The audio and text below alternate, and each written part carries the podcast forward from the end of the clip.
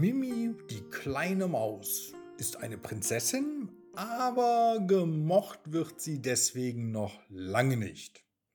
Viel eher haben die Tiere im Königreich Angst vor ihr, da sie schnell unzufrieden ist und sich dann bei ihren Eltern beschwert.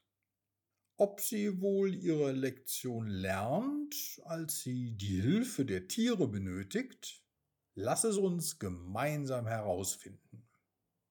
Die Geschichte heißt Die verwöhnte Mäuseprinzessin. So, und wenn du in Zukunft keine meiner Geschichten mehr verpassen möchtest, dann kannst du Onkel Guido ganz einfach abonnieren. Wenn du das gerade machen möchtest, dann mach es jetzt. Ich warte gerne. 3, 2, 1 und los geht es. Die kleine Maus Mimi war Tochter des Mäusekönigs. Mimi war es gewohnt, dass alle taten, was sie wollte. Und alle mussten sie Prinzessin Mimi nennen.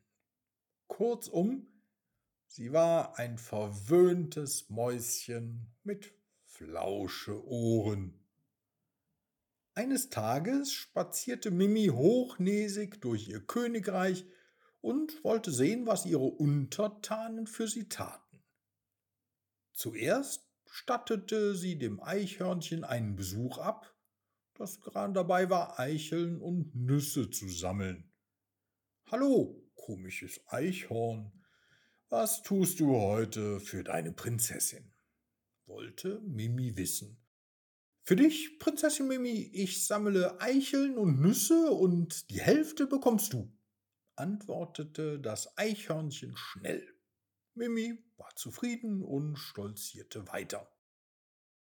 Ihr nächster Besuch galt dem Biber, der einen Baumstamm mit seinen Zähnen bearbeitete. Hallo, seltsamer Biber, was machst du denn heute für deine Prinzessin? fragte Mimi. Ich? Ich bearbeite Holz, damit ich einen Bau für meine Familie zimmern kann und eine gemütliche Höhle für dich, Prinzessin Mimi, sagte der Biber. Mimi nickte dem Biber gnädig zu und setzte ihren Rundgang durchs Königreich fort. Ein paar Minuten später sah sie den Igel, der seine lange Nase in die Erde steckte und darin wühlte. Hm, hallo, pixiger Igel, was treibst du da und was tust du heute für die Tochter deines Königs? fragte Mimi frech und knuffte den Igel zwischen seine Stacheln. Oh, Prinzessin, ich bin auf der Suche nach leckeren Schnecken und aus ihrem Haus mache ich kleine Laternen für dich, rief der Igel erschrocken. Gut, gut, ich hoffe, die Laternen gefallen mir auch, sagte Mimi schnippig und lief weiter. Ein wenig später kam sie an einen kleinen Fluss, doch sie fand keine Brücke, über die sie hätte laufen können.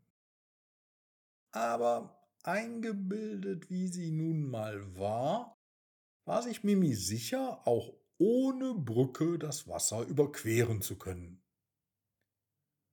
Sie hüpfte von Stein zu Stein und war schon in der Mitte des Flusses, als sie abrutschte und ins Wasser fiel.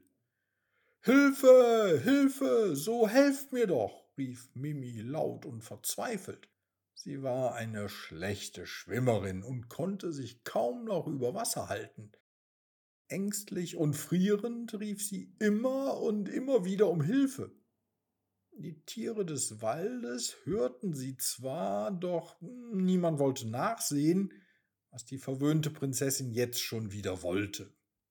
Da tauchte auf der anderen Seite des Flusses eine Ratte auf. He, schmutzige Ratte, hilf deiner Prinzessin, sofort! rief Mimi verärgert und ängstlich zugleich.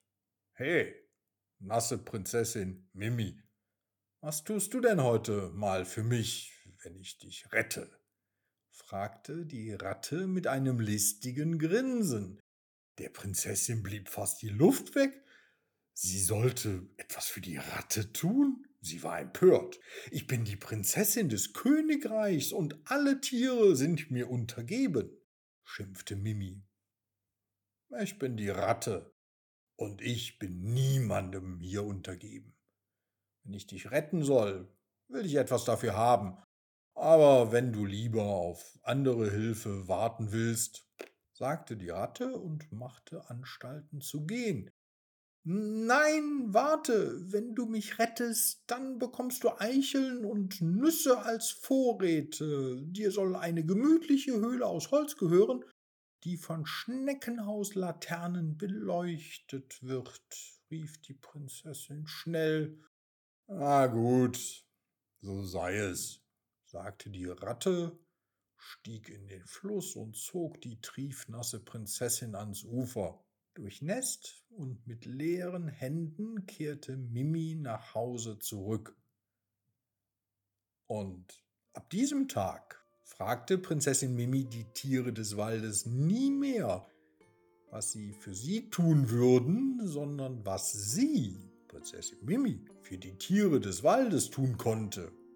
Denn sie hatte gelernt, dass man auch als Königstochter im Leben weiterkam, wenn man gemocht statt gefürchtet wurde.